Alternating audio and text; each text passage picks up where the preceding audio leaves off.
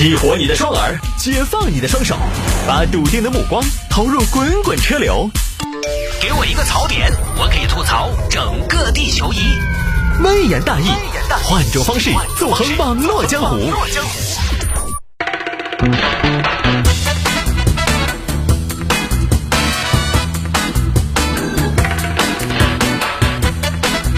来吧，欢迎各位继续回到今天的微言大义啊！有听众朋友说，探哥摆一下这个事情，日系车卖不动了，日系车卖不动了，这个又是哪里看到的新闻？日系车卖不动了，你总不能说销量下跌了，它就卖不动了嘛？这个咱们还是要客观理性的分析哈。我也不是故意要在节目头里总客，但是有的时候呢，就是有些新闻啊，现在有些新闻它是属于什么呢？爽文。就是你一看标题呢，哎，一看挺棒的哈，咱们咱们哎，这个它不行了，那不行了。你包括这些年日本企业都垮了好多遍了，是不是？你看到日本企业、韩国企业在中国内地工厂一个关了一个又一个，比如说韩系车，韩系车这些年大家也知道，在中国市场那是一片哀鸿，呃，基本上在路上很难看到新的韩国车。但其实大家知道吗？韩系车在全世界的范围卖的可好了。也包括三星的手机，同样也是你在中国内地市场呢是看不到了，基本上看不到了。就是在这个手机销量排名里边，呃，三星手机都属于其他，它的份额都已经属于其他，就是连这个品牌都不再单独把它列出来，它市场份额就已经小到这种程度。但是三星好大哦，三星的产品线好全哦，啥子都整的嘛。包括索尼也是，索尼也要垮了。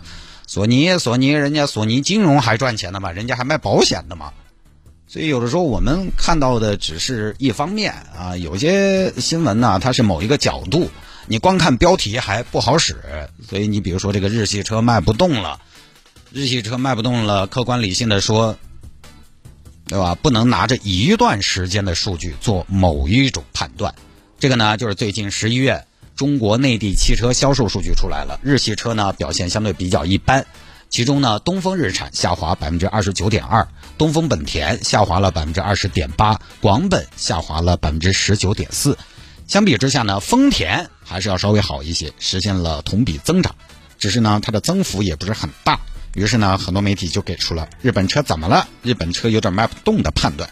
这个我觉得分析的还是不够全面哈。日系车为什么销量不行？呃，首先呢，还是有芯片的原因，对吧？这是第一，其次呢，日系车为什么销量不行？它这个算的是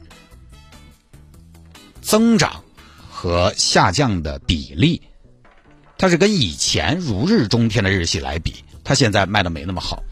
它现在卖的没那么好，其实有一个原因是因为它的基数大，它的基数高，是因为它以前卖的确实太好了，基数本来就比较高。其实这个不光是日系，你看南北大众它下滑也凶。以前卖的好的十一月都卖的不好，而恰恰相反，美系在十一月销量还可以。但是呢，这里的还可以，它是跟自己的以前比，它要比绝对数据，它还是比不过日系、德系和国产。就这个就相当于什么呢？有一天班上第一名考砸了，考到第二名，最后一名考到倒数第二哈。第一个第一名考到第二名属于考砸了，没考好；最后一名考到倒数第二，属于有进步。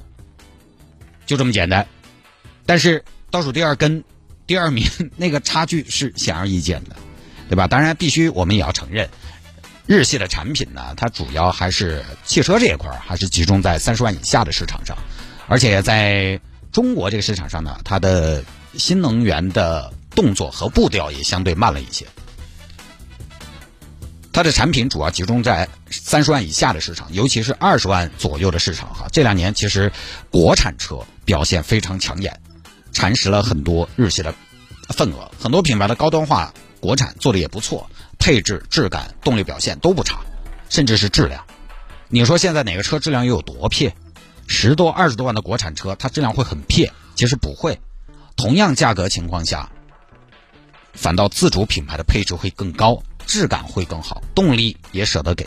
这种情况下，说实话，你现在哈，我当年买思域那台车的时候，办下来十六万多。那个时候呢，我觉得，哎，呃，好像本田这个品牌我也挺喜欢，它偏运动嘛，都说买发动机送车嘛。然后它那个座舱呢，又是数字显示的，它不是传统的仪表。我觉得好像哪哪呢，都在当时呢，还是呃，领先国产车那么一丁点。从设计上来讲，包括稳定性来讲，啊，那个时候我是这么选。你现在让我花十多二十万去买车，我选不到日系那儿去了。你说你现在喊我去十多万买个日系车，我只能买到什么思域、卡罗拉什么的。但是十多二十万的国产车，我能买到很多了。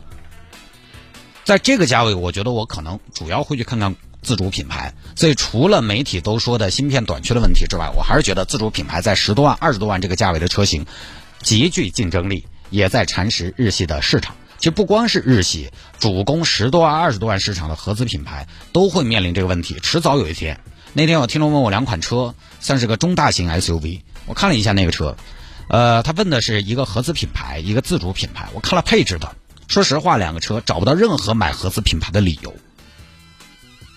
真的，同样价位合资品牌，我跟大家说一下，他当时给我列举那两个车，让我做一个判断。呃，合资品牌是这样一个参数：发动机一百八十六马力，自主品牌发动机二百四十五马力。这个多了五十多六十马力了，那动力的差距是巨大的。合资用的是双离合，自主用的是八 AT。合资品牌是前驱，自主品牌是全时四驱。悬挂合资品牌前悬是麦弗逊，自主品牌双叉臂。轮毂合资品牌十八寸，自主品牌二十寸。合资品牌辅助驾驶那一套配置全都没有，自主品牌 ACC 那一套都有。ACC 上高速谁用谁知道，那就是好用。所以就以我个人的喜好来说，你再是个什么合资品牌，你这个是个国际大牌，认可度再高，都已经无法弥补车本身产品力的差异了。这已经不是配置的差距了，这是全方位的差距。就同样将近三十万的车，自主品牌能给的都给了，动力配置三大件都有了，合资你还在那抠抠搜搜的。所以那些三十万以下的合资，这两年确实还是会被国产挤占很多市场。然后到了三十万以上这个空间呢，自主相对比较少一些，还没占领到那儿去。因为三十万以上呢，可能很多消费者觉得品牌显得更加重要了。还有就是燃油发动机的壁垒还是在那儿。你要往上攻的话呢，人家先跑了好多年，肯定还是有些差距。但是现在 也有办法玩电动了。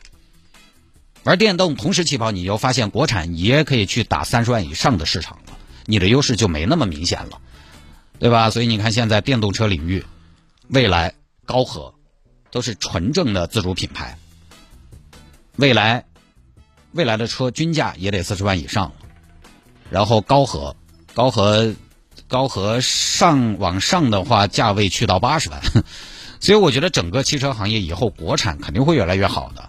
而其他吃了这么多年中国市场红利的合资品牌，可能也就没得那么轻松的把钱赚了的了，也得赤膊上阵，拿出些诚意来了。对于消费者来说，总的来说肯定还是一件好事情的。不多说了啊，那日系也没那么惨，但是将来呢，在中国内地市场，市场肯定日子也不会那么的好过，肯定不再像前些年了，轻轻松松就把钱挣了，每个月都是销冠，好吧？那今天节目就到这儿。